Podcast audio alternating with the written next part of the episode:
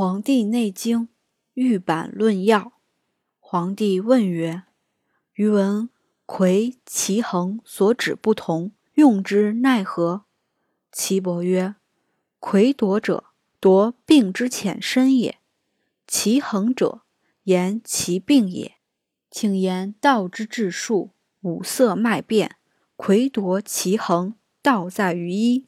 神转不回，回则不转。”乃失其机，治术之要，破尽以微，助之玉板，命曰何玉机。容色见上下左右，各在其要。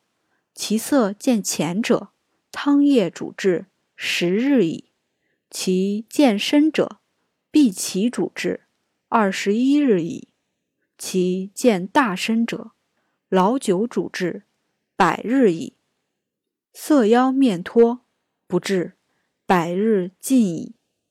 脉短气绝，死；病温虚甚，死。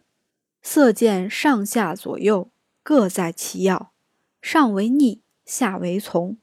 女子右为逆，左为从；男子左为逆，右为从。易重阳死，重阴死，阴阳反他。志在权衡相夺，其衡是也；魁夺是也。薄脉闭闭，寒热之交，脉孤为消气，虚泄为夺血。